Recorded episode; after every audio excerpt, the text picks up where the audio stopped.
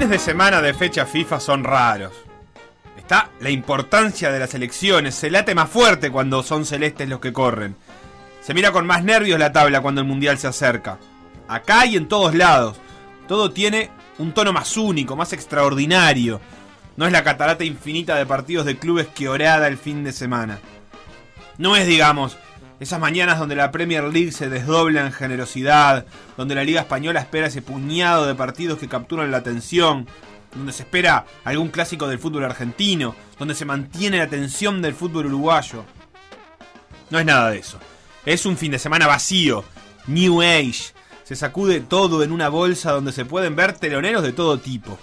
Eliminatorias europeas entre equipos top y selecciones que no sabemos si son países, si son Yugoslavia o lo van a hacer en algún momento de vuelta o son inventos. Fútbol argentino, que a veces es precioso y a veces es Atlético Tucumán Arsenal 0 a 0 a una hora que nadie sabe cuál es. Es uno de esos partidos que se suspenden en el tiempo, que no existen más que en su propia realidad. Un mundo donde tiene sentido que, por ejemplo, juegue Patronato contra Talleres.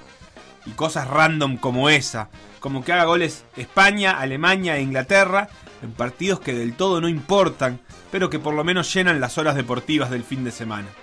Saca, saca, saca el centro, pero hay un rebote, vale, gol de Lingard.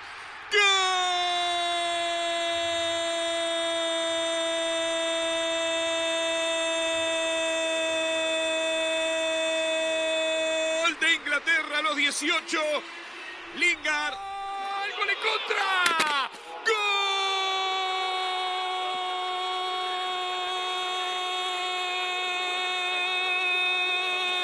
De Boca de Torrent en contra. Increíble, pobre Torrent entró al partido. Canca va el balón que queda muerto para Gallá. ¡Gol! ¡Y gol, gol, gol, gol, gol, gol, gol, gol, gol, gol, gol, gol! Tocó Casia, despitó el guardameta Doria. Y el balón entró, marca España. Ahora que Pedristo Martín nos diga quién se lo damos. Chutó. Pero los goles no entusiasman. Nada de eso son goles vacíos. Es el famoso árbol que cae en el bosque y nadie lo ve ni lo oye. Solo que ahora sí lo vemos y lo oímos, pero no retumba. El fin de semana FIFA, jornada casi contemplativa, introspectiva, para pensar en lo que viene.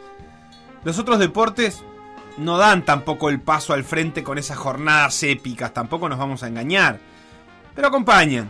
El sábado de vuelta a España hay más de chusmerío que de acción. Superman López, colombiano, tercero en la general, pone en cuestión los límites del deporte o los límites de la derrota. A la mitad de la carrera, con su posición casi ganada por una serie de, de estrategias no del todo claras, también la pierde por otra serie de estrategias no del todo claras. Y él desaparece. Es raro. En el siglo XXI, ¿dónde está Superman? ¿Es un pájaro? ¿Es un avión? No, eso seguro que no, porque si no lo veríamos pedaleando arriba. Pero no. Superman López simplemente desaparece de las cámaras del ciclismo que todos lo ven y todos lo siguen, con sus helicópteros. Bueno, esta vez a Superman no lo ven.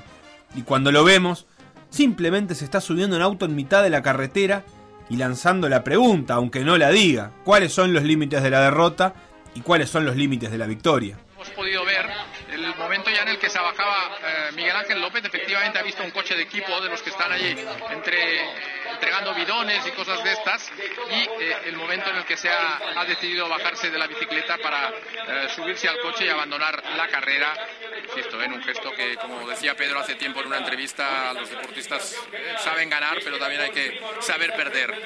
Y hoy creo que no ha sido la mejor actitud la que ha mostrado el ciclista colombiano, porque además había hecho... Pero el domingo sí. Primoz Roglic captura finalmente la vuelta a España con una tranquilidad que asusta. Roglic ha perdido un par de veces las competencias más importantes del mundo, de una manera que harían a más de uno replantearse todo. Pero Primoz tiene un secreto bien guardado, de otra vida, de otro tiempo. Parece lejos el 2007, pero allá fue cuando Roglic todavía era una promesa mundial del esquí y andaba por las rampas de Europa asombrando el mundo. Bah, el mundo que mira esquí. No serán muchos, pero vieron clarito el día que a Roglic se le abrieron las piernas medio centímetro de más y cayó desde quién sabe cuántos metros de altura y rodó durante quién sabe cuántos metros de largo. Entonces ese día Roglic supo dos cosas. Que no esquiaría más, pero que seguiría vivo. Se dedicó al ciclismo, compró una bici y aprendió todito de nuevo y recién a los 26 años pudo volver a competir entre los mejores y ponerse de nuevo en la escala de la élite. Entonces ahora nunca pierde la paciencia. Se pone triste y se pone contento, eso sí. Pero cuando pierde, pierde y cuando gana, gana. Porque total, ya estuvo casi muerto. Entonces, la metáfora esa de que esta carrera es la vida y esta carrera es la muerte, para él no cuenta. Porque la muerte es bien clara y él ya la esquivó. Así que ahora simplemente gana. Ganador de la etapa, ganador de la vuelta, cuarto triunfo parcial, portentosa y enésima demostración en la ronda española de Primoz Roglic. Acaba de ganar junto a la Catedral de Santiago el jubileo y su tercera vuelta a España consecutiva, igualando el récord de Tony Rominger y el de Roberto Eras. Si se hiciese un estudio de la humanidad sobre las preguntas que más se repiten, no habría dudas. Entre las de más arriba estarían las clásicas. ¿De dónde venimos? ¿Hacia dónde vamos? ¿Qué es el amor? ¿Qué es la muerte? ¿Cómo encontrar la felicidad? Y desde este domingo, ¿qué pasó en Brasil-Argentina? Así en todas sus variantes apareció en todos los grupos de WhatsApp del mundo. ¿Qué pasó? Che, no estaba viendo, ¿qué pintó en Brasil-Argentina? ¡Bo! ¿Qué pasa con Brasil? Es un día de preguntas más que de respuestas. Nunca sabremos exactamente qué pasa y qué deja de pasar. Son dos planos de la realidad. Uno es más parecido al de la verdad, si es que eso existe, y después está en realidad el plano de las cosas que no se ven, que son reales pero no existen. Si el partido fuese un reloj, serían los engranajes, las rueditas que giran, o las piolas del titiritero. No se ven. Nunca sabremos exactamente qué engranaje está girando, cómo se calcula para que gire tan puntual, no tenemos acceso a tal información. Lo que tenemos es la realidad al alcance, la cosa en sí. Y después está la cosa para nosotros, el plano de lo que sucede. Eso que es impostergablemente cierto, aunque no tengamos todos los elementos. Las agujas que se mueven y que dan la hora. Y ahí estamos, no sabemos bien quién es el de chaleco, ni quién es el de azul, ni quién le dice qué a quién. Solo capturamos la esencia del escándalo. Y la verdad, Sí, es terrible, trágico, papelón, bochorno, pero, pero, pero, pero... Le pone sal y pimienta una tarde de domingo, no nos mintamos a nosotros mismos. Nos encantó el quilombo, digámoslo así, saquémonos la careta. Fue una novela y las novelas son preciosas. Un señor de chaleco discutiendo contra el mejor jugador del mundo, medio que sin remera, medio que en patas, mientras Tite y Scaloni debaten, se abrazan, se quieren, se levantan la voz. Y en el medio un montón de actores de reparto que se vuelven un poco imprecisos, pero podemos otorgarles roles definidos. Es divertido ver que aún en la cúspide del fútbol sudamericano, las personas son personas y cumplen funciones iguales a las que cumplen nuestros amigos en un problema en un baile o en un trámite en la intendencia que sale mal. Está, por ejemplo, está el que siempre lleva calma a todos, está el que pide que no se enojen, Está el que se toma toda para la joda. Ese es Dani Alves o es Dybala. Está el que siempre está a la cabeza del problema intentando soluciones. Y ese es Messi. Que aunque sea el mejor de la cancha, también ahí está. Como cualquier argentino que llega a Floripa y la reserva del hostel no le aparece. A ver, fíjate ahí, es Lionel Messi, no Lionel. Yo escribí hace unos días. Y está el que se quiere pelear. Y está el que se hace lo que, que lo tienen que agarrar. Y está el patobica del alma al alpiste por si hay que pegar un roscazo en el entrevero. Todo eso está condensado en la novela del domingo. Mucha gente de traje, uy, uy, uy. Son, fiscales, Gustavo, ¿eh? ¿Viste? Sí, sí, son fiscales. Vienen a pedir los puntos. No, pero esto es un escándalo. Mirá, mirá, ¿eh? es un escándalo. Esto es un escándalo mundial. Viene con una carpeta y dice, acá yo pido los puntos, no alquile la cancha, dice. con un chaleco y una gorra, ¿no? Esta cancha no está alquilada, Tite está a los gritos. Tite a los gritos los quiere sacar. Gustavo, Leo. Sí. Bueno, quieren parar el juego, ¿eh? quieren parar el partido. Es gente que está vinculada obviamente con las cuestiones sanitarias en esta ciudad, en San Pablo, y está vinculado con lo que contamos que pasó en la previa, que lo contó Lucho Silveira, que no querían que juegue. Pará, pará, porque se armó lío, ¿eh? Ahora van los jugadores argentinos también. Alguien parece que los increpó. Esto es un lío bárbaro. Hay mucha gente de traje. Yo desconfío cuando hay muchos de traje en un mismo lugar, ¿viste? Me da agarcas. No siempre es así. Pero es una impresión mía. No, y en yo- este caso me parece que no me equivoco. Cuando vi gente en la manga, lo primero que dije fue, esto viene a pedir los puntos. Porque no puede ser que haya tanta gente ahí. Además, Scaloni estaba fastidioso, Tite también. Eh, bueno, debe ser gente de San Pablo, autoridades que dicen este partido no se puede jugar. Y todo esto para esperar a Uruguay, que de eso se trata este fin de semana raro donde nadie puede saber si hace frío o hace calor, si hay yolo, si llueve, si está nublado. Uruguay. El viejo Uruguay al que lo mirás en la calle y le decís, che, ¿te hiciste algo? Estás más joven, más cambiado, distinto. Algo se hizo este Uruguay que ni siquiera te atiende en su casa de siempre. Nuevos chiquilines. Se disfruta todo lo que se puede, tratando de no magnificar porque el rival es el rival. Pero uno no puede no abrir la boca asombrado ante Brian Rodríguez. Un puntero que es eso y además es 9 y además es 10. Y un 9 como el Canario que es 9, pero que si tiene que ser 5 también lo es. Y un 10 que es 10, pero además llega como 9. Y todo así, aunque se diluya en el tiempo y se destiña con la noche, imposible abstraerse, imposible no disfrutar este ratito de Uruguay. y empieza a pasar lista dentro del área. Hay tiro libre correspondiente al equipo uruguayo. Pronto el ejecutante. No llega todavía la pelota al área. Eh, si es que no va el remate de forma directa al área, eh, por ejemplo, está para cabecear Jiménez, por ejemplo, está Godín, por ejemplo, está el Canario, parte de adentro, zapato derecho. ¡Gol!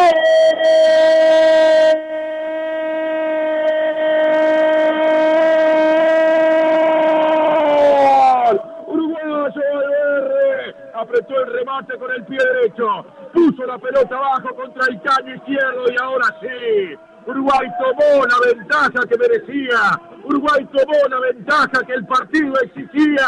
Uruguay tomó el talento antes de Arrascaeta, ahora de Valverde y la verde lo sufre. Uruguay 2, Bolivia 0. Valverde directo a la red. Uruguay ahora sí, así, directo a la victoria. Y si no es a la victoria, no importa, de eso se trata, de andar, de dejar cosas atrás, al mismo tiempo que mirás las cosas que vienen adelante. Se trata, ni más ni menos, que de ver a los más chicos y quererlos un montón por un rato, equilibrando sentimientos, balancearse entre el ánimo catastrófico de la derrota y el ánimo festivo de la victoria. Sentir que no está tan mal como creíamos, que la ilusión está ahí, que solo hay que conseguirla, que hay que buscarla, que hay que intentarlo. Todo eso mientras escuchamos a algún niño, a un hijo, a un sobrino o a un nene en el bondi decir que, que así, así, así, que así lo quiere, que se quiere cortar el pelo como Brian.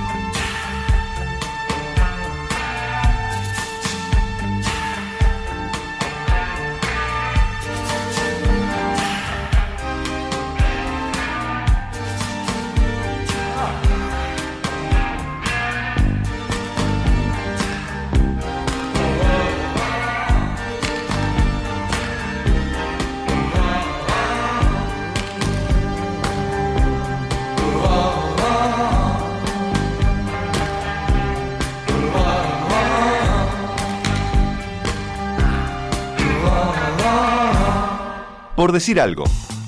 Conducción. Felipe Fernández. Sebastián Moreira. Y Facundo Castro. Producción y edición. Conrado Hornos. Todos los deportes. En Por decir algo.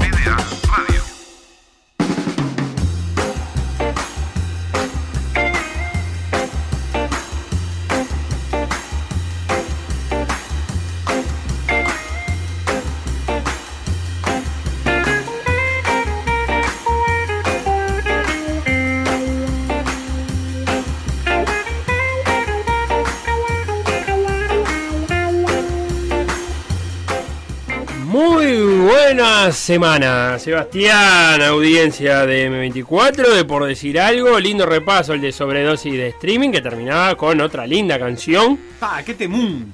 Sí, y eso, ¿alguna vez pasaste tú la versión de los que hacen tango que se llama ¿Vos decís Tu de la, vieja de la- en- de la no sé- pequeña orquesta Reincidentes? No, no me da. ¿Tu vieja en tango? ¿No se llama así? ¿No hay un grupo que se llama.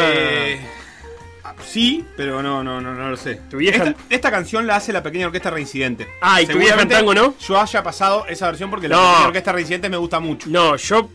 Raro peinado nuevo de tu vieja en tango, esa digo yo. No, no la. Run Run. Eh, es muy buena, te la recomiendo. ¿Pero la pasamos? Y yo. No, no la ¿Qué- pasamos. ¿No? Está, entonces llegué por otro lado. Tu viejo. Tu vieja en tu tango. vieja en. Te tengo que explicar el nombre también. Tango. Tu vieja en tango. Raro peinado nuevo. A En ver. el ciclo Run En el programa 685 pasamos una canción de ellos. Ah, con Pero no sé si razón. es. Con razón me sonaba tu vieja. ¿Qué programa? El 685. Ah, el día que pasamos tu ¿Cómo vieja tango. Bueno, vamos a ponernos a conversar porque hay mucha cosa entre eso, eh, lo que dejó el partido de Uruguay-Bolivia. Yo voy a hacer algunas preguntas que me quedaron eh, en la cabeza y después vamos a dar inicio al análisis pormenorizado, minucioso, riguroso, desmenuzado. Vamos, vamos, ¿qué vamos a hacer? ¿Pinchar la Sport? Sí, ¿Pasar no, otra- eso un no. audio de otro programa? Sí. Leer hilos de Twitter. Eh, primero, ¿cuánto incidió el buen estado del campo de juego en el juego de Uruguay? Primero, me hago esa, pregun- me hago, me hago esa pregunta. Me hago esa pregunta. ¿Eh? En modo, en modo de lengua para no responderte. Segundo, eh, el Maestro Tavares dijo que Matías Viña está ok. ¿Quién juega el juego contra Ecuador? ¿Piquerés o Matías Viña? Tercero, ¿cuánto, ¿cuánto incide que haya sido el rival Bolivia en este buen momento Uruguay? Y si hay que contextualizarlo y si hay que matizarlo un poco. Yo tengo todas esas preguntas. eh, les voy a dar las vías de comunicación por si quieren responder algunas o si quieren responder otras que no me formulé. Instagram. Por decir algo web. Twitter. Por decir algo web. Facebook. Por decir algo. WhatsApp. 098-979-979. Te voy a ayudar, Felipe, en tu No, búsqueda de podemos respuestas, empezar por otro lado, ordenándote las preguntas, porque yo por soy- me- a mí me gustaría empezar de lo más general a lo más particular. No, no, la pregunta si no son- te enojas, lo de Viña lo dejamos para el final y empezamos por cuánto influyó que el rival sea Bolivia a la hora de este. Y acá te traslado yo a vos una A pregunta. Muy buen desempeño de Uruguay. Buen desempeño de Uruguay. Yo creo que no fue excelente. No. Porque sobre todo porque quedó un poco mm, deslucido en los últimos 20 minutos a partir de los cambios. A mí me dejó de gustar Uruguay. Pero a mí me pareció un, un muy buen desempeño de Uruguay en los primeros 60, 70 minutos, más allá de que haya recibido ese gol. Sí, yo una de las conclusiones que, que saco, primero que nada, es que eh, Uruguay se sigue equivocando atrás y lo pagó. Con Perú no lo pagó por inoperancia de los delanteros peruanos. Yo creo que con Perú no se equivocó. Si se hubiera equivocado, se comía 7, ¿no? Bueno, puede ser, Es pero- decir, no tuvo un error así de grotesco como tuvo ayer que implicó tres errores individuales gigantes. Porque los tres errores del gol de Bolivia son grandes. Sí, está bien, está bien. No hubo errores, sí se vio desbordado por momentos. Sí, eh, no, contra Perú. Jugó mal. Entonces, mal. eh, si nos vimos desbordados con. Si le dejaban esta pelota a Pablo Guerrero o a Flores o a... Sí, está bien. Igual Terminaron perdía cuatro- 3 a 0. También. Eh, si nos vimos desbordados con Perú, nos vimos desbordados con Bolivia, eh, que son de las peores selecciones en ese apartado, lo decían los, números de Neuen, eh, Perú a la hora de tomar tiros y de eficacia, eh, Bolivia eh, también no tiene una buena, no es un equipo que se caracterice. Yo si, si eso lo, lo, lo, sigo aplicando o lo, voy, lo sigo viendo en futuros partidos, no la vamos a pasar bien. ¿Te pareció que Uruguay se vio desbordado? ¿Con Perú? ¿Con Bolivia? No, con Bolivia no, pero con Ah, Bolivia hay, errores. No, con Ah. Perú se vio desbordado. Con Bolivia Perdón. hay errores que terminan en goles. Entonces, cuando no te ves desbordado como contra Perú, cometés errores eh, bien claros. Yo creo que eh, en un partido tenso, creo que este tipo de error no lo comete. Yo creo que, por ejemplo, eh, yo sé que Muslera ataja muy en el arco, pero me cuesta creer que, que en un partido tenso Muslera esté parado donde estaba parado a la hora de ese pase. Viste que corrigió después hay una pelota larga que él llega bien y llega con las manos que Sí. me parece que le quedó le quedó pensando, le quedó ahí en la cabecita y en, y en esa pelota salió más decidido y llegó, Vamos, llegó a trancar. vamos a no quedarnos con ese gol que no deja de ser una anécdota de, de una acumulación de errores individuales. Sí, pero venía avisando Matías Vecino, ¿eh? Lo, puse yo en el, en el WhatsApp de por decir algo. Había algunas entregas de Vecino que dejaban dudas. Pero ¿sabes qué te voy a decir? Ah, me va a costar decir esto, porque no sé si lo creo, pero por momentos viendo la jugada me da la sensación de que el error de vecino es el menos importante de los tres. En términos de que es que Godín el es- único Godín está bien ubicado. que toma ¿eh? una decisión. Godín está muy bien ubicado, pero Godín Porque le corre da el pase hacia afuera, ¿no? muy mal la Bueno, pelota y se frena la carrera. Yo creo que Vecino es el único que comete un error de ejecución, pero que, que está dentro de los planes del partido. Él se apoya atrás porque lo Sí, están pero- apretando. pero el apoyo El Godín- arquero no puede estar. Muslera Sí, estoy de acuerdo. toma do- comete dos errores además. Uno de decisión y otro de ejecución. Pero Muslera no puede estar parado y no existe en el fútbol mundial Mm. un arquero que empiece las jugadas ahí. Tiene que empezar al borde del área porque esa posición es la que le permite a Vecino tirar esa pelota para atrás y que No, se está, resuelva. pero Godín le había dado el apoyo derecho para él. Está claro, fue un error, fue un error. Pero bueno, a ver. Por otro lado te quiero decir. Eh, Bolivia, esta Bol- yo me tengo que comparar en el contexto eliminatorias. Y esta Bolivia le sacó puntos a Paraguay y a Chile de visitante. O sea que ganarle a Bolivia ya me hace en esa comparación estar dos puntos arriba de Paraguay y de Chile. Sin duda. Eh, primero. En- Entonces eh, tampoco me sirve. Y otra cosa te voy a decir. Uruguay fue a jugar contra Venezuela allá, una Venezuela que era muy mala, y Uruguay jugó muy mal. O sea que el rival malo a mí tampoco me... no- yo no, no matizo mucho eso porque... Podría haber jugado horrible Uruguay. Podría haber jugado espantoso. Y sin embargo no lo hizo. Entonces, eso me parece que es algo eh, destacable. Eh, vi sociedades funcionando muy bien. La de Brian y el Canario Álvarez, como si jugaran, como si llevaran una vida jugando juntos, se buscaron mucho. Que un poco es cierto. No sé en realidad, pero por lo menos seguro que, que- que comparten un lenguaje generacional que me parece que. Son de la misma edad, ¿no? No, no, eh, bueno, pero no, No. tienen tanta diferencia, a pesar de que Brian Ah, parece pero no mucho compartían, no compartían Eh, categoría. No, no creo, aunque capaz que compartieron algo de reserva. Yo le digo más que eso. Sí, yo igual lo que quiero decirte es que me parece que hay una forma de juego eh, mucho más moderna en Sí, ambos. Pero, a ver, yo lo de Piquerés y el Canario, esa sociedad la entiendo, porque se buscaron mucho el, en Peñarol. Brian y el Canario están coincidiendo ahora entre una cancha. Ah, y bueno. Eso ni que decir. hablar, ni que hablar. Y, y se buscaron mucho y se entendieron bien. Y cuando el Canario, en el primer gol, eh, pasó algo que sucedió casi todo el partido. Y es el Canario yéndose muy atrás, pero Brian entendiendo que tenía que atacar ese espacio. Eh, esas sociedades estuvieron bien. eh, Brian también con Piquerés, el, más que nada el segundo tiempo. Piquerés me parece que jugando, jugando para quedarse con el puesto, dándole, me parece a mí, generándole alguna duda al maestro porque eh, jugó como un lateral muy adelantado, con mucho criterio, llegando, llegando al fondo y llegando con, decidiendo bien a la hora de llegar. Eh, le Bolivia tuvo un problemón entre el lateral derecho y el zaguero derecho, entre Aquín y Embomba. Eh, Embomba es, ¿no? Sí. Enomba. Y Aquín la pasaron mal los dos. Con Brian y con Piquerés la pasaron muy mal. Y después cuando Pajarito se fue a jugar allá de aquel lado, también eh, generó superioridad de Uruguay por ahí.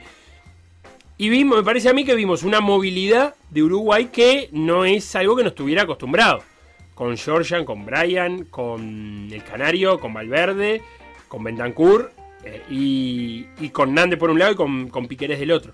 Eh, Me parece que ahí Vecino cumplía más la función, de en el primer tiempo sobre todo, de meterse entre los zagueros para, para generar superioridad numérica porque Bolivia en defensa marcaba con un 4-4-2. eh, y Vecino era el encargado de que José y Godín la tuvieran que reventar menos, digamos, tuvieran que lanzar menos. Y además me parece que terminó, terminó no, es altamente positivo para los intereses de Uruguay, para jugar un poco más suelto, que haya abierto el, marcador temprano. para que el paso del tiempo no... Sí, fundamental. Vos sabés que el Memo López lo, lo comentaba en la previa de por decir fútbol ayer cuando hablamos que, que le tenía mucha tenía mucha expectativa en ese, en ese gol tempranero que a Uruguay le diera tranquilidad. Quizás un poco por la ausencia de esos jugadores mm, como Suárez y Cavani que por ahí pueden transitar todo el partido manteniendo cierta estabilidad emocional ante la no llegada al gol, aunque a todos les pesa. Quizás ayer haya tenido un valor agregado extra. Sí, di- distinto hubiera sido que el Canario Álvarez cerrara ese par de goles que erró el primer tiempo si el partido iba 0 a 0. Sí. Ya iba 1 a 0 arriba. Sí, sí. Eh, así que eso, para mí hay buenas sensaciones de Uruguay, eh, que yo no las minimizo por jugar contra Bolivia, por, por el resto de los equipos que han jugado contra Bolivia y han perdido puntos. eh, y que me parece a mí que deja algunas conclusiones para el maestro Tabarés que veremos eh, cómo les aplica eh, al jueves. En el jueves vamos a tener, me parece que primero, saber si el Canario Álvarez va a ser el nuevo titular. Eh, y después saber quién va a ser el lateral izquierdo. Yo creo que pasan por ahí las dudas. Eh, la lesión de Bentancur descartó que fuera algo de entidad, como para dejarlo fuera del jueves. Y a nivel de certeza, Felo, antes de meternos con las dudas. em, ¿El buen momento de Brian? A mí me. Ah, porque ahí me. ah, hay lugares dentro de lo positivo que me parece que empiezan a mover cosas. Yo creo que lo del medio de la cancha está absolutamente instalado. Vecino Bentancur. Valverde. Eh, en algún momento creo que no estuvo tan claro. Yo No, creo que en algún momento. nada. De hecho, no jugaban ellos tres siempre. Estaba Torreira. Algunos se tiraba por, a volantear por afuera. Se transformaba en una línea de cuatro en el medio, mm, quizás con Nández.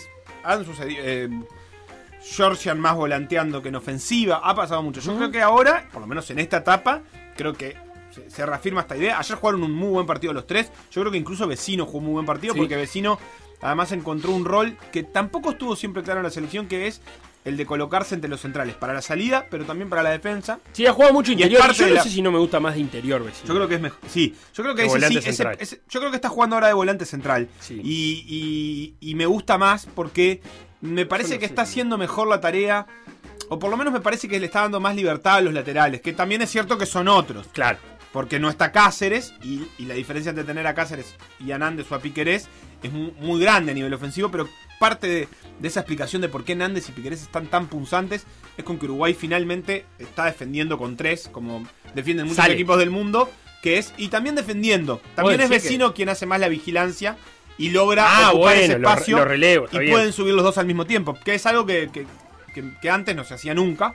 Porque Uru- sube un lateral, queda el otro. Eso ha cambiado y ahora Vecino muchas veces hace ese trabajo. Sí. Y creo que Bentancur ayer jugó un- a mí me, encantó, es un jugador que me encanta, a todos nos encanta ni que hablar, eh, pero creo que le está agregando un poco más de, profundización a, su- a sus pases, de verticalidad. Y bueno, Valverde ni que hablar que es un gran jugador, que ayer creo que no lo demostró porque el partido no lo, no lo precisaba tanto, pero es de ellos el único que tiene una muy buena transición. Bentancur también, pero Valverde es particularmente destacable. Entonces, ahí yo creo que hay una, una cosa clara. Creo que la línea de cuatro, salvo lo de Viña, es clara. Los zagueros van a ser esos. Sí, sí. Nosotros podemos pensar que Godín está un poco más bajo, pero van a ser esos. Nández va a ser el lateral derecho. Sin duda. Más allá de que por ahí ayer no tuvo exigencia, va a ser. El tema es que me parece que en este, en esta. ¿Cuánta certeza te queda de lo de adelante? Para, para, ¿Vos decís para Georgian- ahora o para el futuro? Para el futuro. Bueno, para el fijo. No, lo que pasa es que para el futuro.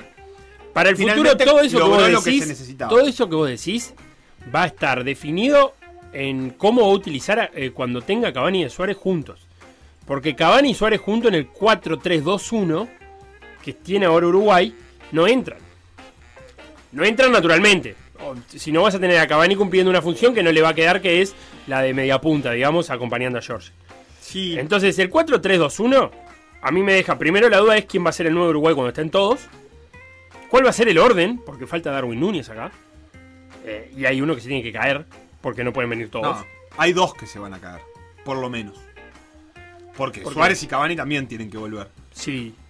O sea que. Sí, pero, pero bueno, Cavani uno, solo de uno 9. de los que se caiga puede ser.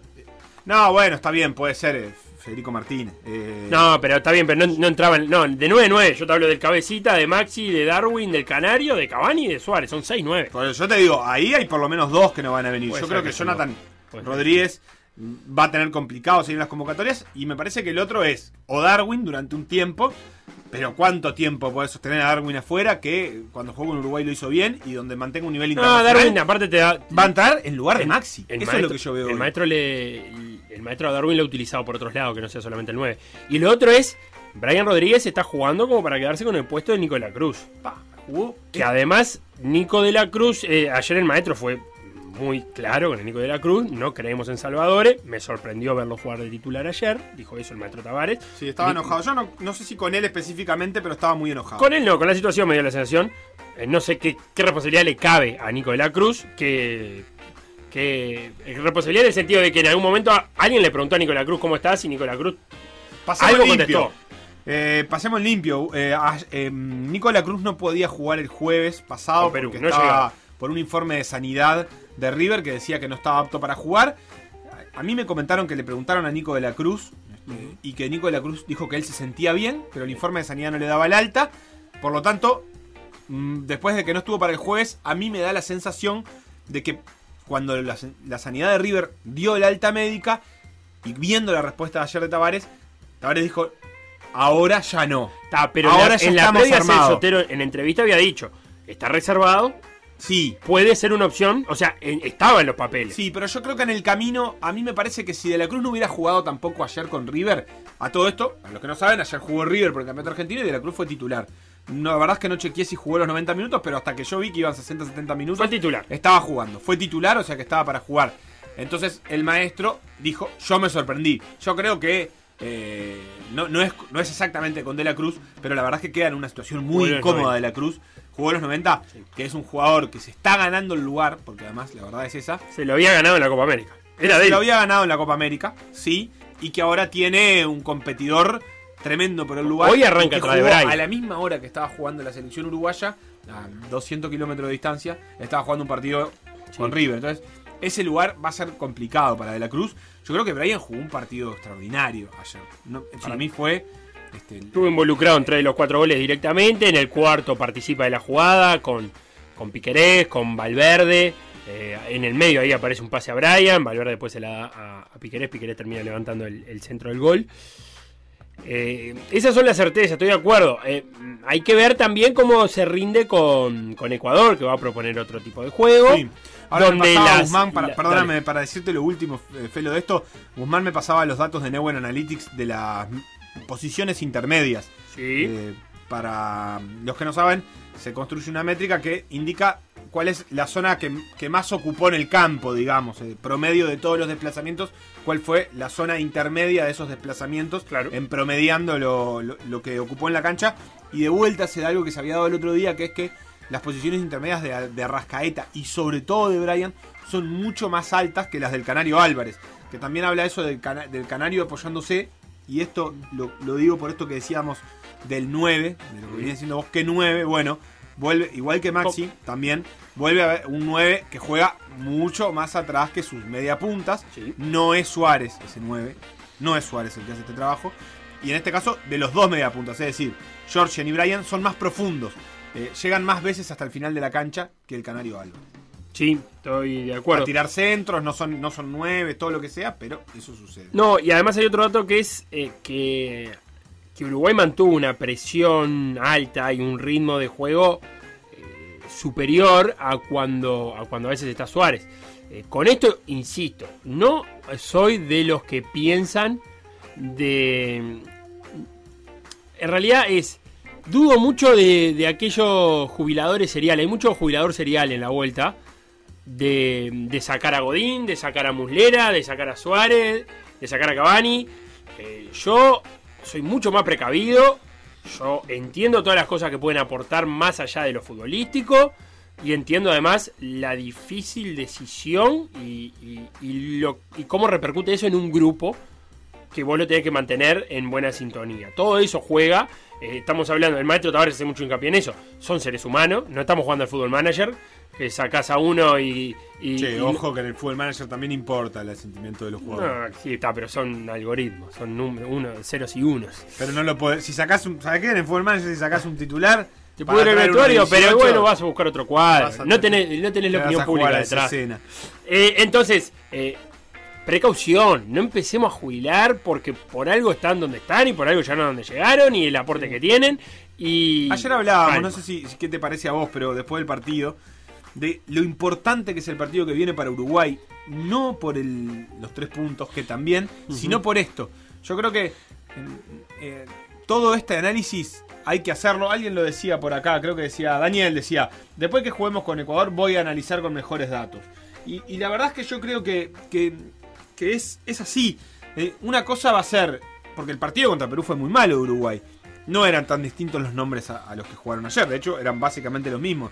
Eh, bueno, Algo rescatable mayoría. el primer tiempo de Perú igual, ¿no? Sí, el segundo no. yo lo que digo es que una cosa es pensar en, en- no para jubilar a nadie, pero una cosa es pensar el, gol- el rol de Suárez y Cavani en función de un muy buen de un buen partido de Uruguay contra Ecuador, donde juegue bien y gane, o incluso empate, pero juegue bien contra un rival que levante un poco la vara. Yo creo que Ecuador no es el tercer mejor equipo de América, pero es la posición que ocupa y por lo tanto es un buen rival y hay que, que va a ser difícil para Uruguay.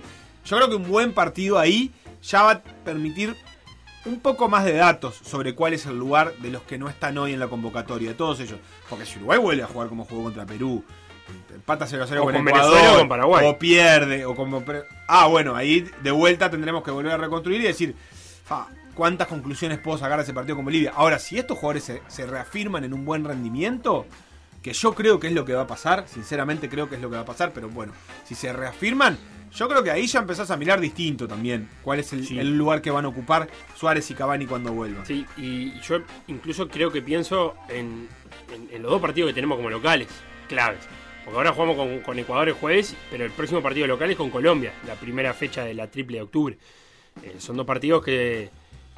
Porque además son claves porque en esta eliminatoria hay mucho empate entre los involucrados eh, eh, por esos dos lugares que no son que no son Argentina y Brasil. O sea, no, no los locales no están siendo tan tan fuertes como en otras eliminatorias.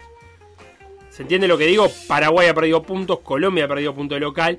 eh, Hay cuatro equipos. Ecuador perdió con hay Perú de cuatro local. equipos que ganaron un partido de ocho. Mm. Un partido de ocho.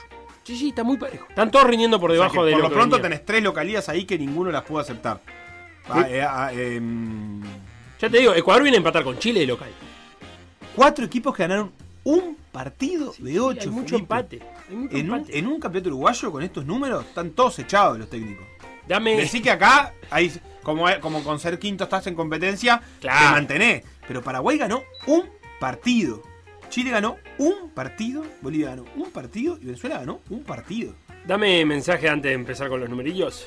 Yo les hago la siguiente pregunta. ¿Será que De la Cruz puede entrar por Georgian? Para mí, De la Cruz da más velocidad que Georgian. Y para mí, Godín tiene que seguir en el plantel. Eso es indiscutible. Pero ayer me sorprendió Araujo en vivo.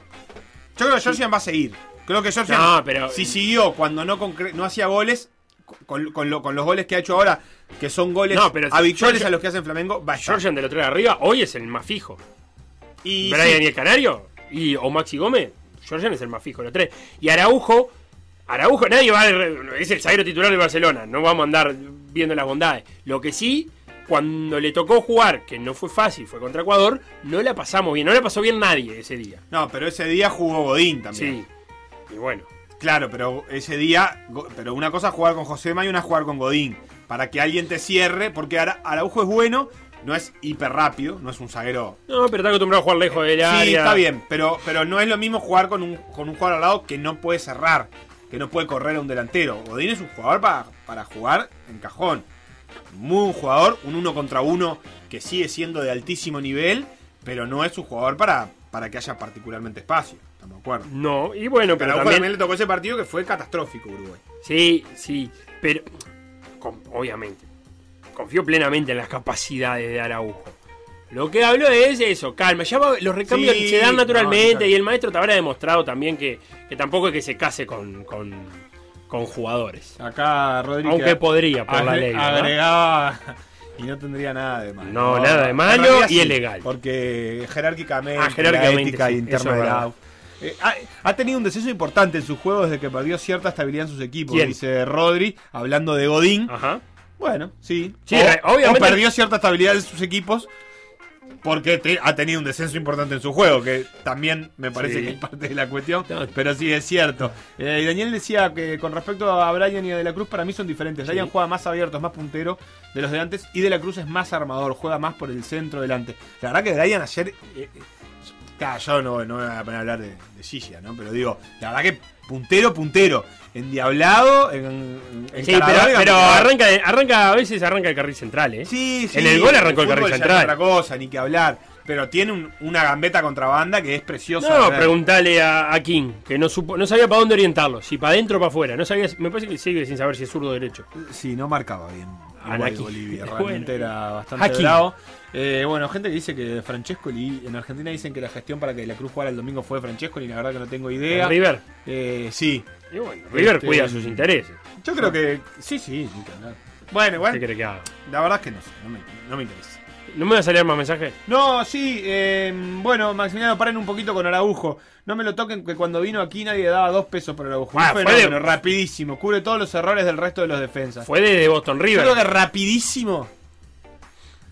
Es rápido, sí. Bueno, no importa. Es, un- no es un gran jugador, yo estoy totalmente de acuerdo. Bueno, pero- a mí me parece que es razonable que en este momento no sea no juegue Araujo en lugar de, de Godín. Me parece recontra razonable. Que no juegue. Sí. Está bien, porque hay, hay que hacer, hay que poner también otras cosas en la balanza, no solamente el. el- Yo creo que además, cuando salió Lugano para comparar, Lugano, a Lugano le ayudó la lesión, ¿eh? no, o sea, n- era impostergable. No había más remedio. Está, pero lo termina echando una La- lesión, ¿no? La lesión Con Costa Rica y jugó después de- y- sí, pero En el pero partido eso- con Brasil. Pero fue En Brasil, quiero decir. pero ya era parte de una cuestión que hizo que que, que- que creo que todos Sí, pero si no se lesionaba, jugaba. decís Contra Bueno. Inglaterra y contra Italia. Contra Inglaterra, en realidad, por lo menos, que era el segundo partido. y también es cierto que Josema había tenido ya una cantidad importante de partidos, ¿no? Para para para cuando entró como Sí, que sí. cuando entró tam- también era impostergable la entrada de Josema. De hecho, aquel día que jugó contra Colombia tenía no, no, casi no era una elección, era tenía que jugar Josema. Y creo que a Araujo todavía no le pasó eso. Araujo. A Araujo todavía no le pasó eso. Está bien, y, no nos olvidemos que está el Seba Coate también. Sí. Que ahora no está, pero pero que ha sido el tercer zaguero en todo el, el proceso Tavares. Bien, acá ¿Qué Eduardo pasa? que dice que el estadio también influyó. Que los jugadores lo conocían muy bien y hay una mística urinegra innegable. Mística urinera Mística innegable. innegable. Qué lindo los globos. ¿Nombre de che. qué puede ser mística urinera innegable? De, agrupa- barra No, agrupación política. Mística. Movimiento Mística Urinera Innegable. El innegable es bravo de aguantar igual. Eh. Mística Urinera Innegable. Peña sí. en Barcelona. No, es movimiento político. Va a ser la reelección de Rubio. Qué eh, lindo los globos, te decía. ¿Lo viste? No me pelees. ¿Qué? Pero No me pelees, que ya de por sí eh, no hubo conferencia de prensa ayer, quién sabe por qué. Ah, no, quién sabe, no, Y- lo dijo Alonso. ¿Cómo fue que dijo Alonso? Se olvidaron. Eh, fue un descuido, ¿qué palabra usó? Yo como respeto a Alonso, Sí. sé que eso no, no es... A ver, no es que no sea cierto. C- creo que eh, hubo una desinteligencia y tenemos que pedir disculpas, Eso, pero en la logística post partido omitimos levantar las preguntas de los periodistas para la conferencia de prensa. Eso lo dijo un Quiero Fútbol, del- Quiero Fútbol de la Sport 890. Nada, eso a mí no me parece que sea una explicación. No, y no Es decir, nadie se puede olvidar de levantar. Es una decisión que no- es lo mismo. Y la verdad, yo no sé si está bien, si no está bien. Pero es una decisión que no pueden tomar. La FIFA exige que haya conferencia de La prensa. pueden tomar a cambio de una multa. A cambio de una multa, claro. La pueden tomar. Sí, está bien, la pueden tomar. La FIFA, tomaron. FIFA Si no pide que haya conferencia de prensa. FIFA pide, para mí es lo que corresponde, pero la AUF también está queriendo posicionar un producto. Sí, claro. Y está jugando con las reglas con las que se juega esa, esa batalla. Sí, pero yo, yo le Para mí, obviamente, está mal. Yo hasta mandé una pregunta y me hubiera gustado que me la Sí, respondan. pero yo a la. AUF le tengo que pedir que esté poquito por arriba de esas reglas. Sí, ya lo sé. ya A la AUF. A los medios privados. Bueno, AUF es privado, está bien, pero es un organismo que rige el fútbol. Le tengo que pedir que esté un poquito por arriba, que no me caigan las Sí, mismas. Pero yo también en las mismas prácticas. A las reglas, esas te quiero agregar que hay que ver cuánto, no, que, cuánto, cuánto se enojó el maestro con la conferencia de Perú. Que le hicieron cuatro No, veces me- la misma no pregunta. importa. Bueno, yo no sé cuántas veces le dijeron vos, mejor. Pero no importa que se enoje. Si yo necesito ya sé que no, tiene no- que haber no hecho nada, tranquilo, maestro, no la hacemos esta vez, así llegaba el partido con Ecuador, con el termómetro un poco abajo de los 37. Está- y hay conferencia contra Ecuador. Sí. Hoy va a haber conferencia, me dijeron, también. Ah, hoy sí. Creo que está, está anunciada. Eh, de todas maneras, en los hechos, la verdad, a, a nivel de informativo funcionó como una No, conferencia. a nivel informativo funciona mucho mejor un mano a mano que la conferencia con cuatro preguntas arrepentidas. Sí. Porque te traes más información. La verdad es que lo que podría hacer la AUF, AUF TV, a- aprovechando el panel de periodistas que tiene ahí, Que son un No, montón. Es ¿sabes ponerlo- lo que- eh, que en vez que lo haga Romano, que le hagan cuatro o cinco preguntas entre todos. Y chao. Y ya está, Tenfield- es una conferencia de lo prensa. supo hacer en su momento. El maestro Tavares tenía un mano a mano con Celsa y después iba a la conferencia de prensa. Son dos bloquecitos. Sí, un mano sí, a mano contigo, primero si querés, ahí marcás que, que sos vos. y- Pero digo, ayer había siete personas paradas. Romano y seis personas más. Entre Eh, ellas, no. Sofi Romano. Ah, Romano Eh, pensé que era Sofía. No, no, Rodrigo Romano. Y entre ellas, y seis personas más. Con mucho frío, decilo. Que la verdad, hace mucho frío. Podrían haber hecho una pregunta cada uno, incluso de las de, las de la gente, y, y listo, y lo solucionaron. La pregunta de la gente. Eh, bueno, ¿querés más mensajes, Felipe? Está medio tarde. No, bueno, de acuerdo con más. Felipe, dicen acá. Que se vayan todos. ¡No! Que jueguen los que tienen hambre, sí. Yo, Jamás dije eso. eh, eh, bueno, si es porque los que tienen hambre, yo estoy. A esta hora, ¿no? con media ensalada que no me. Coincido con Felo, la OCTV está haciendo lo mismo que te Bueno, no Sí, yo, yo creo que, que entiendo. Lo que Sí, quiero que- decir es que. Bueno, no sabés qué querés decir. Eh, desde lo periodístico es lo mismo. Cerró un grupo de periodistas elegidos por ellos y no abre el trabajo a otros medios. Es cierto, puede ser. Bueno, hay polémica por la conferencia de Tavares. Pero el, el resto de la eliminatoria sudamericana estuvo precioso. Y te lo voy a contar después de la tanda, ¿te parece? Hagamos una tanda. Lo que pasó en por decir algo, revivirlo en pda.uy o buscar los podcasts en Mixcloud o Spotify.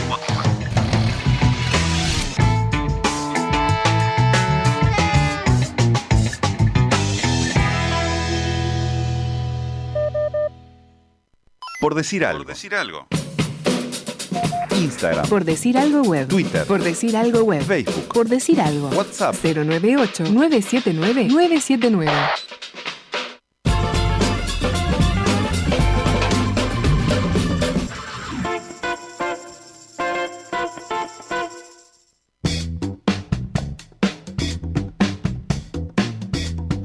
Bueno, Sebastián, dame eh, resultados de la jornada de ayer y la tabla de posiciones para la gente que está en auto, como te gusta a vos, y no tiene Google. Brasil y Argentina 0 a 0.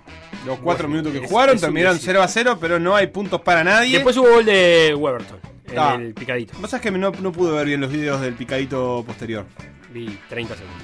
Ecuador y Chile empataron 0 a 0 en Quito. Ecuador eh, terminó el partido con 10. Dos noticias. Por la expulsión de Sornosa cuando faltaba media hora. Sí, y expulsaron, expulsaron. Se fue lesionado Galíndez, el arquero titular. Bien. Y después Paraguay empató 1 a 1 con Colombia. Empezó ganando con un gol de Sanabria y lo empató cuadrado en el ¿Vos segundo viste tiempo. el caño que hace Ro- Y- eh, Romero en ese gol? Y Perú, sí, sí. Divino. Y Perú le ganó 1 a 0 a Venezuela con un gol de Cristian Cueva en los 35. Venezuela jugó casi todo el, todo el segundo tiempo y un pedazo del primer tiempo con 10. No pudo ampliar la diferencia a Perú, eh, que tampoco jugó particularmente bien ni dominó el partido. Así Bien. que Perú y Uruguay los únicos que ganaron en esta fecha y por lo tanto la conclusión más obvia es que nadie ganó dos partidos. Bien. Porque además Brasil y Argentina, eh, que eran los que habían ganado, no, no jugaron. Y uno de los dos no va a poder ganar dos Y partidos. uno de los dos no va a poder ganar. Así que solo uno de ellos podrá obtener esa segunda victoria. Las posiciones. Brasil 21 y Argentina 15. Los dos con 7 partidos jugados. Con 13 está Ecuador. Con 12 está Uruguay. Con 10 está Colombia. Quinto lugar. Lugar de repechaje para Colombia. Dos por debajo de Uruguay. Y dos por encima de Paraguay, que tiene 8 igual que Perú. Aunque Perú tiene menos 7 de diferencia de gol. Y Paraguay tiene menos 3. Chile tiene 7 puntos. Bolivia 6. Y Venezuela 4. Bien, y la próxima fecha tiene, además del Ecuador-Uruguay, ¿qué? Uruguay-Ecuador 19.30 a la misma hora Paraguay y Venezuela. En Paraguay, Colombia-Chile. En Colombia a las 8, 8 y media Argentina recibe a Bolivia y cierra la fecha Brasil y Perú a las 9 y media de la noche. En Brasil, no sé, Perú está Sí, pidiendo que el partido no se juegue en Brasil. Pero Perú no tiene premio, siente no tiene jugadores Sí, premio. pero no está aprovechando la volada. Eh, lo que dicen los peruanos es que no saben con qué panorama se van a encontrar y que el no hay garantías para jugar allí. Bueno, vamos brevemente nomás con, con lo que pasó Argentina-Brasil, por si alguno, no sé, no tiene, no sé, vive en un búnker. No Está en el auto desde ayer. Está en el auto desde ayer. Eh, iban, ¿cuántos partidos? ¿Cuántos minutos? ¿Seis? ¿Cuatro? ¿Cuántos Sí, minutos que- jugó? yo creo que cuatro en realidad. Cuatro. Del último, del último momento que se pateó la pelota. Entran unos señores, lo contaba vos, entran unos señores, eh, venimos a buscar a cuatro jugadores argentinos que mintieron en su declaración de ingreso. Los cuatro jugadores eran los que juegan en Premier League, ¿no? Buen día, el Dibu. Sí, buen día no estaba jugando, eh, no, no estaba ni en el banco, creo, o sea que iban a buscar a tres en teoría. Claro, los otros en la tribuna tienen que buscarlo. Obviamente, papelonesco todo. Eh, los medios argentinos remarcan que, con anuencia del veedor de Conmebol, Argentina se retiró de la cancha para que no fuera interpretado como un retiro. Cosa de que después no, pueda, no se pueda pedir puntos porque Argentina se retiró. El veedor dijo: váyanse al vestuario para vamos a preservar la paz de este evento. ¿Y ahora qué pasa? ¿O qué pasó después? Yo te voy a invitar a escuchar al presidente interino de la Confederación Brasileña de Fútbol, porque hay que, también hay que, hay- me acordaba de esto, lo Sí, hablamos con Mateus Steinman. El presidente de la Confederación Brasileña está en pleno, en pleno juicio por acoso sexual y laboral. Entonces, la Confederación Brasileña de Fútbol tiene un presidente interino. Pasó todo esto sin un presidente estable. Mirá lo que contaba sobre el lío que hubo y, después de escucharlo, pre- presta atención al final sobre todo, eh, seguimos hablando del tema. Todos levaram um susto. Primeiro, quero eh, dizer que é lamentável um episódio desse tipo, um jogo Brasil e Argentina, que sempre é um jogo que desperta interesse de todo mundo. E isso, em momento algum, a CBF teve qualquer participação, porque há três dias, pelo que tomamos conhecimento, eh, a Anvisa, prepostos da Anvisa, já estavam acompanhando a seleção da Argentina. Portanto, se estava acompanhando a seleção da Argentina e tem um protocolo eh, da Anvisa perante a todos os clubes, a todas as, as- as confederações da América do Sul, onde isso aconteceu em 23 de junho, dizendo quais são as normas com relação à entrada de pessoas, entendeu, de qualquer eh, especialidade, ou que seja atleta, ou que seja qualquer uma pessoa comum, no Brasil. Portanto, nos causou muita estranheza. Há três dias a Anvisa com a seleção da Argentina e deixar para depois que o jogo iniciou uma situação desta. Em momento algum, quero deixar aqui bem reiterado que a CBF foi parte por quem quer que seja do, do seu, da presidência ou da, de- dos seus diretores com relação a qualquer negociação para retirar atletas da equipe, para colocar atletas da equipe. Muito pelo contrário, a CBF sempre respeita as normas sanitárias e isso seria uma situação da Comebol com a própria Anvisa. Nosso diretor médico, o doutor Pagura, que todos vocês conhecem, tratou dessa situação o tempo todo, mas para que fizesse com que a Anvisa e a seleção argentina resolvesse a situação deles lá. Então, três dias a seleção argentina sendo monitorada pela Anvisa e deixar para que aconteça a situação é quando a partida inicia e ainda antes da partida iniciar, o- do- os delegados que estavam da Anvisa disseram que poderia deixar os atletas até jogarem e que depois que o- tivesse o jogo, os atletas seriam deportados imediatamente. Mas depois houve alguma situação que a CBF desconhece e que veio uma ordem maior para esses prepostos da Anvisa, determinando que tinha que ser aplicado de imediato a situação. Clarito, Porque ¿verdad? estás bien de vivo. ¿Qué dijo el señor sobre el final? Anvisa le avisó que podía Tiene un problema deportar. con la visa o algo, no entendí. Anvisa, que es la Agencia Nacional de Vigilancia Sanitaria Brasilera, que podía jugar los jugadores y deportarlos después. Y que en el medio pasó algo que la CBF no sabe, pero que eh, Anvisa terminó decidiendo, la Agencia Nacional de Vigilancia Sanitaria, que había que suspender el partido y llevarse a los jugadores. Básicamente, lavado de mano, esto dijo, hay que arreglar entre Conmebol y Anvisa. Conmebol dijo, esto, es un or- esto lo organiza FIFA. Y eh, Anvisa además depende del Ministerio de FIFA Salud. recogió ese guante hoy. Sí. Yo no, yo tenía miedo de que esto terminara con, con una interna entre FIFA y Conmebol que terminara con lo- lo- nadie más viniendo a jugar nunca más para Conmebol y todo eso, pero FIFA un poco dijo sí, es una competencia FIFA y nosotros vamos a resolver. FIFA generalmente no le gusta la intervención de nada en el fútbol y yo creo que en la tónica de esto es más bien esperable que Brasil pierda los puntos o pierda la localidad. No creo que este partido se vuelva a jugar. No, no hay, no hay espacio para jugar. con todo el. No creo, a menos que lo jueguen con las selecciones locales y se pongan de acuerdo y digan. Bueno, está, total a nadie le importa, los Sí. tres puntos, no sé qué, está. Obviamente Argentina si puede va a tratar de sacar estos tres puntos. Nunca en su vida ganó un partido en eliminatoria en Brasil, si gana estos tres es como estar clasificado. Felo, yo, te, yo me quedo con un par de cositas nomás. Porque Pará, pará, antes de eso, para cerrar. La unidad disciplinaria de la FIFA, sos Sí. vos. Va a recibir el informe, sos vos, que vos decías. Ah. Va a recibir el informe del árbitro y va a escuchar los descargos de la Confederación Brasileña y de la AFA. Y a partir de ahí arranca. Decidirá algo, se apelará y terminará en el TAS, como suelen ocurrir estas cosas. Pero en ese proceso están, en, en el proceso Claro. de leer el informe de- del árbitro Valenzuela. Yo. Listo, adelante. tú. Ese- hay, hay una, hay una interna ahí que nosotros no vamos a poder dilucidar desde el lugar que ocupamos, que es si los jugadores argentinos pusieron en un formulario de ingreso que no venían de Inglaterra cuando venían, o no pusieron No, no, que venían de eh, Inglaterra. cu- Las autoridades brasileñas tienen el nombre de Batista como el responsable de adulterar el ingreso. O sea, de decir que no, no habían estado en Reino Unido en los últimos 14 días. La verdad es que eso yo no, no lo sé realmente cómo funciona eh, y, y no tengo los papeles y en todo caso la verdad es que creo que, que también hay una cuestión en el medio que es que Conmebol ha logrado acuerdos con los estados para que esas reglamentaciones que aplican para todos los ciudadanos no apliquen para los jugadores de fútbol. Entonces eso también se presta a que quizás incluso en el formulario alguien pueda decir no, no, no pongas que venimos de ahí, nosotros tenemos que poner solo el último país.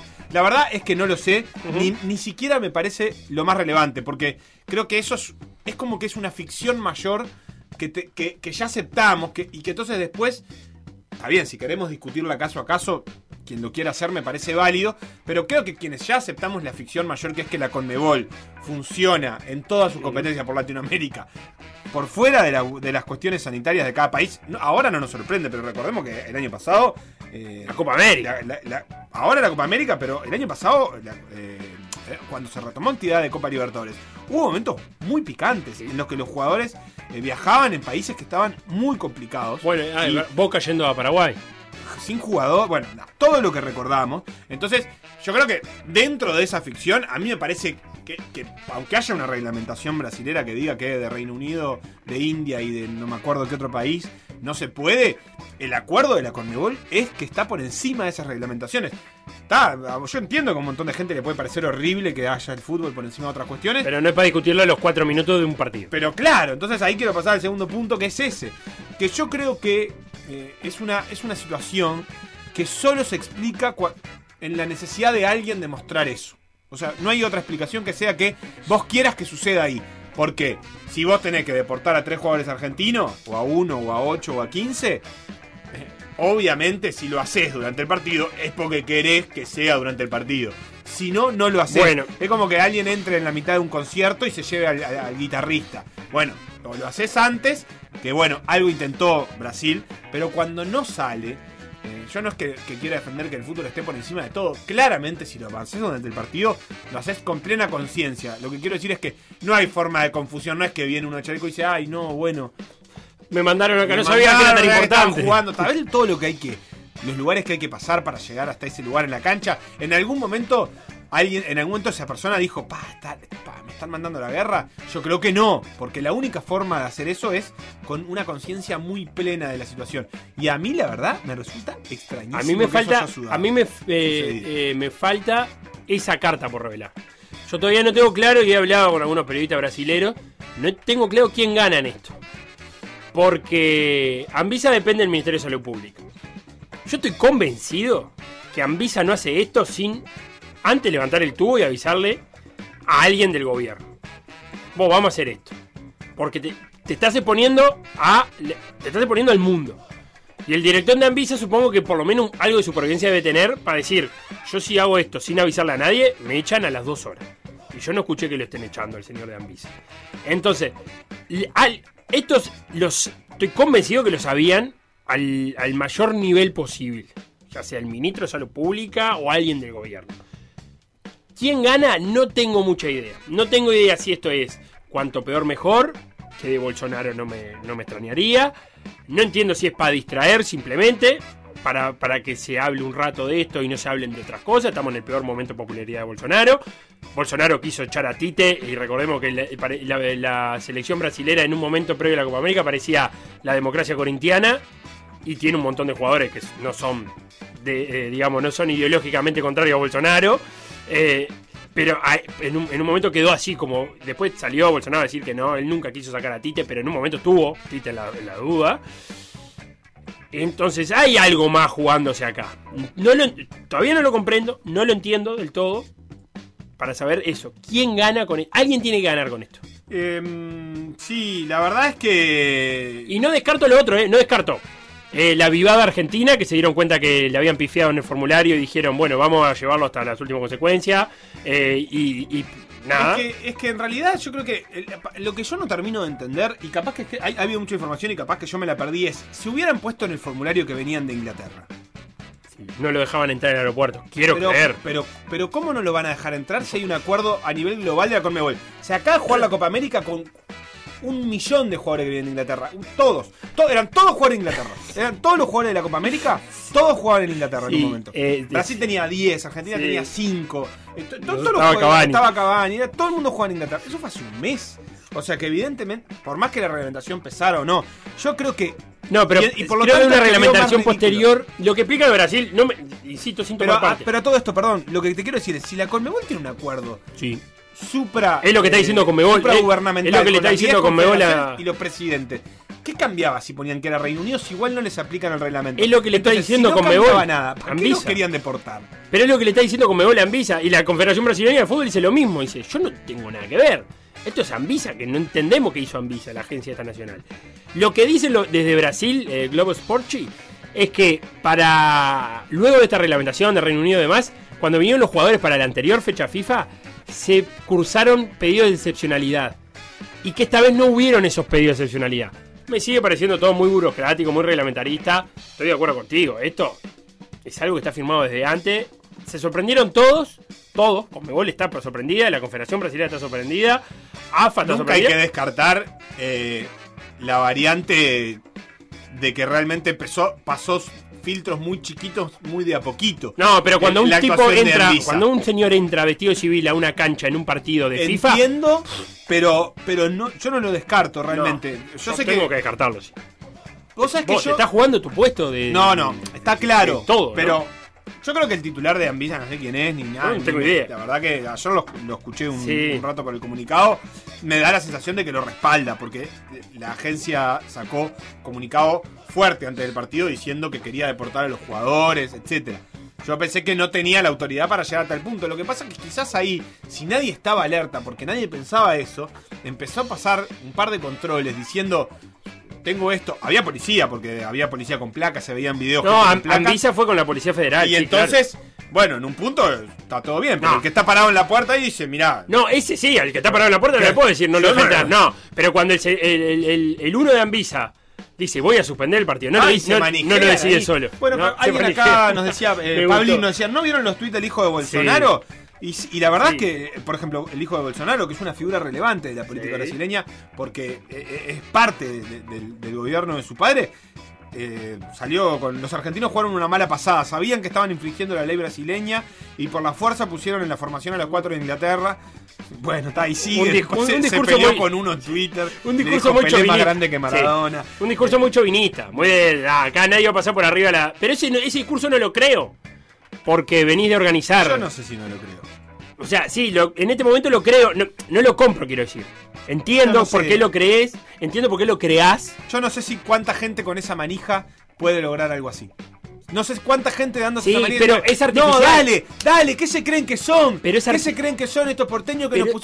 Yo es no sé artificial. Porque venís de, gen- venís de generar tu Copa América Yo con. no, no digo que tengan razón. salteándote todos los no protocolos. sé si no logran algo así. Claro, pero. Con, digo- un, con un director de la de seccional que sea manijero, no sé qué. Yo no sé si no lo logran así. Está, pero Porque viste, ya, si nadie- involucra- si ya to- involucraste al hijo de Bolsonaro. Estamos hablando de primera línea Ah, de bueno, gobierno. y Sí, está Sí, lleno de locos. No, está bien, pero primera línea de gobierno. Ah, bueno. A mí si, me, si en algún momento me dicen, vos, esto estuvo orquestado o lo sabía el hijo de Bolsonaro, ah, me cierra por todos lados. Me cierra por todos lados y entiendo todo. Entiendo, digo, está, sí, claro. Acá mm, alguien que, que vos mencionabas a Batista y, y- Fernando Ariel Batista Claro. dice. Lo que- acusaron a él, pero en realidad no estaba él. Dice que todas las declaraciones fueron presentadas por una única persona. Eh, porque todo esto parece que empezó la investigación, la, la agencia esta, eh, por un rumor. Que aparte me muero como debe haber sido ese rumor. y po, el Batista es el técnico de la sub-20, ¿eh? Ah, es ese A Batista. todo esto. Y, y que, que, que yo no sé, no, y fue. ¿Y el técnico de la sub-23? ¿O no? ¿O estoy equivocado? Que viene de Tokio.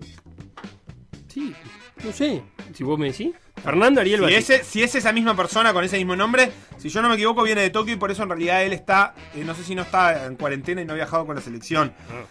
Ah, De estos datos van a surgir y surgirán Sí. miles. Yo lo que creo que está claro es que son todos irrelevantes porque no, hay, no hay forma de que se te meta en la cancha.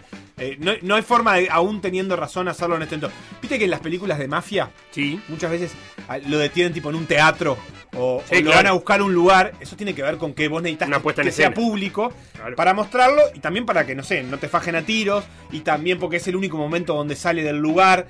Esto no, claramente no funciona así. Entonces eso me parece extraño. Vos querés demostrar algo, porque si no, como bien le dijo la CDF, los deportás después del partido.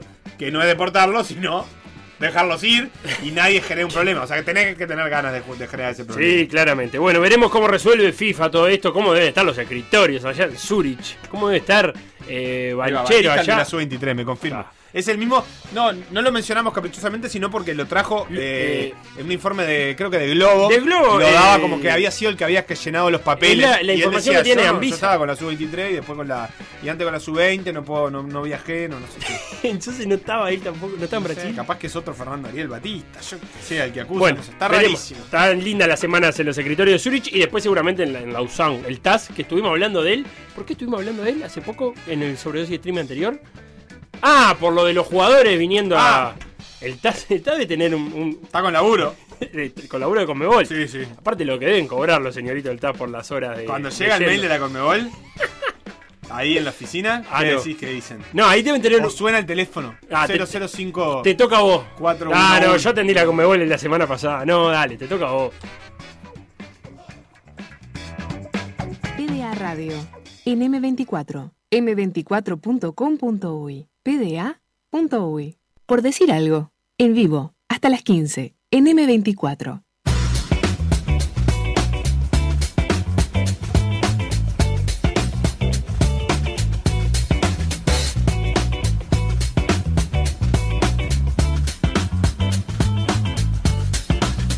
Comenzó este fin de semana, Sebastián, por fin, el campeonato femenino de fútbol de AUF.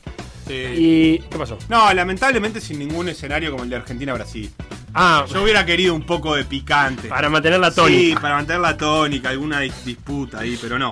El partido televisado fue Nacional Náutico, que terminó con victoria de Nacional 10 a 0, si no me equivoco. Y otro de los partidos interesantes, por lo que venían demostrando, fue el de Defensor 2, Atenas de sacarlo 1. Y para hablar de eso y del arranque del campeonato y de un montón de cosas más, estamos con eh, Sofía Oxandabarat. Sofía, ¿cómo andás? Hola, ¿cómo andan? Muy buenas tardes. ¿Todo bien? ¿Bien y ustedes? Bien, ¿cómo estuvo ese debut en la primera división?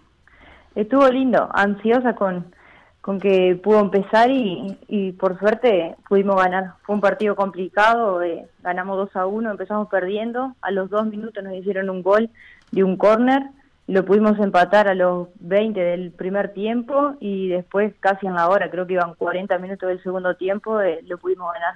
Ese segundo gol fue con asistencia tuya. Sí, sí, asistencia a Juli Castro y gol. Contame- Y antes contame, habíamos contámelo, errado con- un penal. ¿Habían errado un penal? Sí.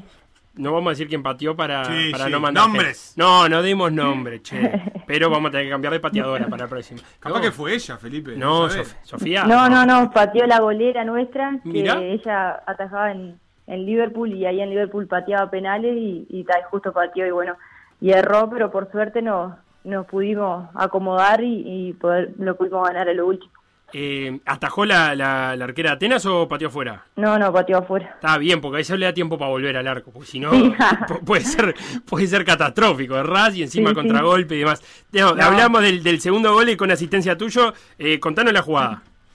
Eh, la recuperamos en la mitad de la cancha y nuestra cinco me tira un, pase largo y empecé a correr y primero vi que la arquera estaba adelantada y dije, ta, se la tiro por arriba y después me arrepentí porque digo, no, íbamos uno a uno, más vale se la paso a Juli que, que venía sola y, y la tocó y, y fue gol. Venía sola por el medio. Sí, sí. O sea que en un momento tuviste un optimismo de decir la pico. Está, se la tiro por arriba y entra. Sí, por eso, porque la había adelantada a la arquera, pero después no me quise arriesgar porque íbamos uno a uno, ya estábamos en la hora. Mejor asegurarlo, pasa al medio y que, que Juli lo haga. Bien, salió bien. Sí, por suerte. Y te tengo que preguntar por Juli Juliana Castro, ¿no? Eh, ¿qué, qué significa tenerla en el plantel? Una, una jugadora con, con tanta trayectoria. Sí, la verdad que yo no la conocía y es terrible persona, lo principal, y después eh, tremenda jugadora también a nosotros, nos da tremenda experiencia, nos habla mucho en la, en, la cancha y, y también afuera y la verdad que, que eso nos ayuda mucho. Eh, contame de, tu recorrido. Yo, por lo que me estuvo comentando el Fede Barreiro, que es nuestro especialista en fútbol femenino, a quien consultamos siempre, eh, vos sos de Salto y recién el, año pasado tuviste tu primera participación en un equipo de AUF que fue en Racing. eh, o sea que el, de hoy fue el primer partido, el de hoy, el de este fin de semana fue tu primer partido en, primera divi- división, en- no en segunda, ¿no? Eh, ¿cómo, ¿Cómo fue que llegaste a Racing y, cuál fue tu recorrido en el fútbol antes de Racing? Sí, yo hice todo el Babi en Ferrocarril de Salto de los 7 a los 13, jugué con los varones, después tuve que dejar porque en ese tiempo en Salto no había fútbol femenino. Y volví a jugar a los 21 cuando me vine a, estudiar acá a Montevideo. Y fue que, en la facultad que estoy estudiando la información y comunicación había un equipo de fútbol femenino. Y fue que, me metí ahí porque había ido a probarme a River eh, para jugar en AUF, pero practicaban de noche y yo a veces tenía clase de noche y, y sabía que había venido a Montevideo a estudiar y no quería perder tiempo en, esas cosas. Y fue que en el 2020 ya estaba más tranquila con la facultad y, vi un llamado de Racing y como me quedaba medio cerca de casa dije, está, me voy a animar y, y voy a ir. Y fue que fui y, ta, y pasó todo lo que pasó, que ascendimos y, y fui la goleadora el año pasado. Y este año eh, iba a seguir en Racing, pero justo pasó que, que el técnico se fue para Torque y todas las jugadoras decidieron irse para Torque también. Y, ta, y yo no quería porque quería tener la experiencia de, de poder jugar en, en la A y fue que, que fui a defensor. Bien, y ahí en defensor, ¿qué te encontraste? Porque tiene, tiene, tiene por lo menos un, un equipo femenino eh, eh, armado, digo, hay como cierta estructura para, para bancar en algo al, al fútbol femenino.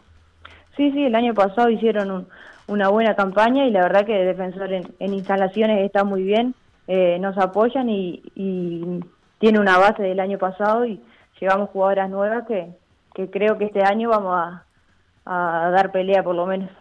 Bien, Te llevo un poquito a, lo que fue la previa y el arranque de este campeonato. Te leía un poco en Twitter, en las redes sociales, eh, preguntándose cuándo vamos a arrancar, qué es lo que está pasando. ¿Cómo, cómo vivieron ustedes las jugadoras lo- los idas y vueltas que tuvo, que recién ahora en septiembre están arrancando? Y la verdad que fue complicado porque empezamos a, entrenar en febrero más o menos y fue que después se volvió a parar todo y volvimos a entrenar, no me acuerdo si fue en junio y ahí fue toda incertidumbre porque entrenábamos sin saber cuándo iba a empezar, te decían una fecha tentativa pero después no y al final cuando nos dijeron que, que sí que empezaba ahora fue fue diferente porque esa semana ya te entrenás mucho mejor todo porque estar entrenando sin saber cuándo iba a jugar no no estaba lindo si bien teníamos amistoso pero pero no era lo mismo ¿Y ahí cómo se mantenía comunicada? ¿A través de, de las representantes que tienen el fútbol femenino? ¿Cómo, ¿Cómo le llegaba la información a la jugadora de lo que estaba sucediendo? sí a nosotros un poco nos llegaba por parte de OFU y también por por nuestra delegada que, que nos iba contando más o menos todo lo que iba pasando Bien, clarísimo. Eh, curiosidad, ¿cuántas veces practica defensor? todos los días de lunes a viernes Apate, ¿y eh, en qué horario? Eh, de 8 a 9 y media ¿En la mañana? no de la noche Ah, bien, bien, bien, bien. no porque muchas de- muchas trabajan o estudian entonces el mejor horario es a las 8 cuando ya todas salen de, de trabajar ¿Y vos cómo venís con esa combinación de, de- de facultad y de tiempos de, de fútbol? No, ahora por suerte bien, ya estoy más tranquila, estoy haciendo la tesis, que es lo que me falta, y, y ta, por suerte estudio de tarde y, y después ya me voy para la práctica. Pará, ¿y esa tesis cuánto va a demorar? No, quiero saber de qué es, años. quiero Di- saber de qué es la 15 años. tesis. ¿Qué es lo que demora una tesis promedio en Uruguay? Todos sabemos que es el momento más difícil. ¿De qué es la tesis? met- nuestra meta con mis compañeros es antes de, de fin de año ya, ya Vamos. está recibido. ¿De, de qué es la tesis? Es sobre el rol de la mujer en el fútbol y en el periodismo deportivo. Ah, bueno, interesante. Interesante, me gustó. Te iba a decir porque mm, este, estaba viendo al- algunos artículos de sala de redacción, que es parte de, de la FIC, y hay varios artículos que tuyos que incluyen eh, al fútbol, eh, tanto de a nivel de, de cancha, de lo que pasa en la cancha, como en el interior, que tenés ahí alguna crónica sobre, sobre Ferrocarril de Salto, sobre la Valleja de Minas, pero también, por ejemplo, de Claudio Empierres, también con Valentina Prego. Es un- una, una cuestión, una preocupación particular que, que tenés por desarrollar esa parte. Sí, sí, me gusta y también me gusta eh, escribir o, o hablar sobre, sobre el fútbol femenino que lamentablemente no le dan mucha difusión. Entonces me gusta, si bien mucho en sala de reacción no me dejaban escribir sobre, sobre fútbol porque sabía que me gustaba y quería que, que escriban sobre otras cosas, pero, pero tal alguna que otra nota pude hacer. Cuando Lautaro y Mel terminen sus prácticas profesionales. ¿Vos ya hiciste las prácticas profesionales, Sofía? Sí, sí, ya hice. Ah, Está haciendo la tesis, Felipe. pero capaz que quería ¿Pero hacer un ¿A poco dónde más. estudiaste vos? Capaz que- ¿En qué ¿Eh? programa estudiaste vos? Eh, no, porque tenemos a Lautaro y a, y a Melina haciendo la- las prácticas profesionales acá con, con nosotros. Pero Sí, yo el año pasado creo que fue que, que me anoté para el sorteo, pero No, pero te- no, no quedé. Disculpa, Mirá lo que nos venimos a enterar. disculpa Facundo Castro. Entró Disculpa, Facundo Castro. cuando entró Aus y Vale. Agustina Tubino y Valentina eh, Prego, Prego no. No, Prego es. Cualquier cosa iba a decir. Ay, se me fue. Ya se nos fue el nombre de Valentina. Es- somos así de ingratos. Ah, no, mentira, sí, nos queremos mucho. Y eso. Ah, Hicieron, bueno, un- les no. presté un modo avión y todo. Forteza. Forteza. Ahí me acordé. Valentina Forteza. ¿Viste? Eso es culpa de Facundo Castro, Sí. que es el que hace todas estas cosas. Está bien, porque iba a venir acá ella a hablar bien de ella misma. Iba a venir acá. No, hay una en Racing. Hay una en Racing hay que la una- está rompiendo. Y eran todas notas a gente de Racing, ¿no? Vamos, vamos a hablar de fútbol femenino, sí, vamos a hablar con la lateral derecho de Racing, con la sí. Eh, la otra, Sofía, que te queda es no terminar la tesis y te ahorras la caja de profesionales. Ah, Ojo. sí. Manejalo como posibilidad, también te digo. Dale. Porque si la querés ir estirando. Pará, no, vamos a volver a lo que estábamos. Segunda fecha contra Peñarol. Sí, ¿Cómo contra Peñarol. te imaginas ese partido? Supongo que hoy eh, ya van a hablar esta semana, pero algo deben haber hablado ya del, del fixture que en la segunda tocaba Peñarol. Sí, sí, sabemos que, que va a ser un partido complicado, que Peñarol y Nacional vienen siendo los mejores, pero también sabemos en, en nuestro potencial y que, que vamos a salir a, a querer ganar el partido. Bien, ¿y Jugamos un amistoso contra Sí. ellas y creo que perdimos 3 o 4 a 2, no me acuerdo. Bien, ¿y cuáles son los objetivos? Porque ya en un par de veces te referiste a, a- a estar peleando en lo alto. ¿Cuáles son los objetivos de defensor para este año? Y ahora a corto plazo, primero lo que queremos es quedar entre las cinco primeras y poder jugar la Copa de Oro. Y después de ahí, obviamente, que, que queremos salir campeón. Ah, sí. Aspiramos a eso. Ah, bien, se planta fuerte. El otro día, el viernes hablábamos con Felo de que Defensor había terminado muy bien. De hecho, el último partido del año pasado, si no me equivoco, eh, perdió 3 a 2 con, con Nacional, hizo un muy buen partido. Y, y ha- hace, rat- hace un par de años que viene faltando ese tercero que le dispute a Nacional y a Peñarol arriba. Defensor se plantea ser eh, quien lo haga entonces.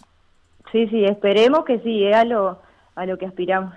Sí, el año pasado Defensor quedó en la parte alta de, de la tabla. Ahí eh, contra Nacional, Peñarol, Liverpool y Fénix. eh, terminó perdiendo, pero eh, cumplió con las, por lo menos con los objetivos que se están planteando este año también, que es eh, ir a por ese eh, torneo de. o la Copa, Copa de Oro, me dijiste.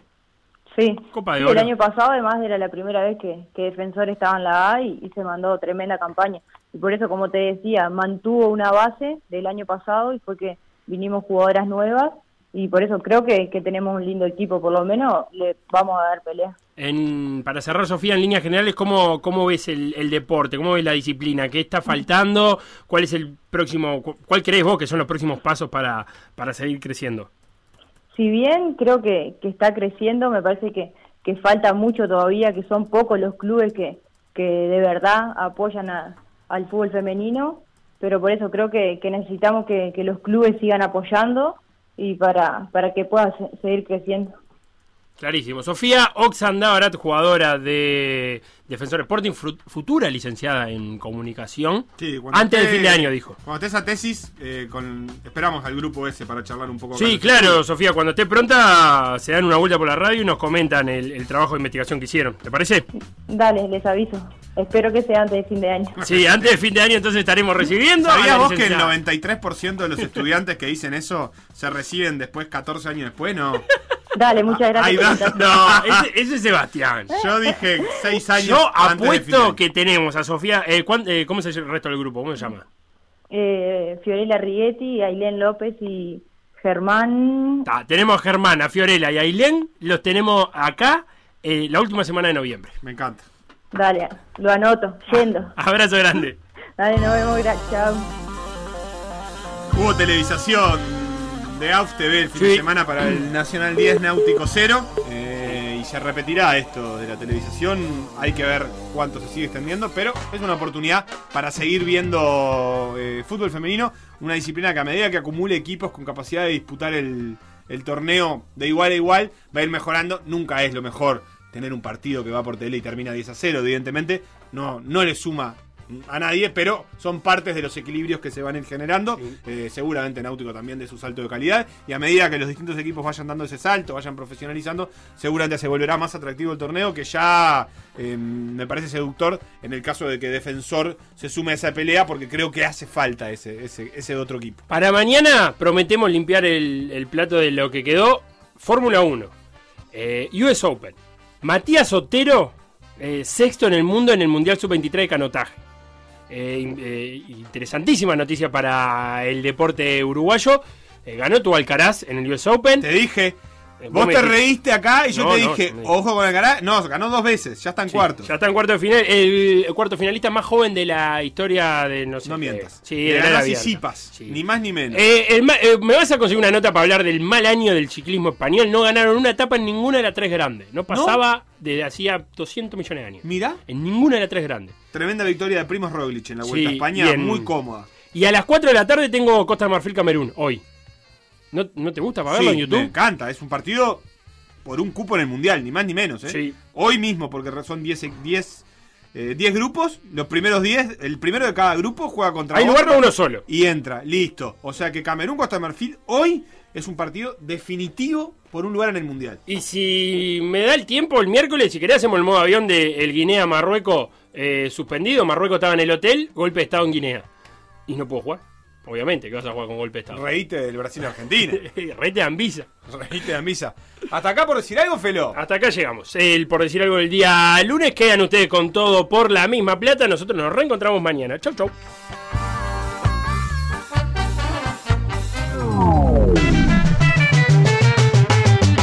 Lo que pasó en por decir algo, revivirlo en pda.uy o buscar los podcasts en Mixcloud o Spotify.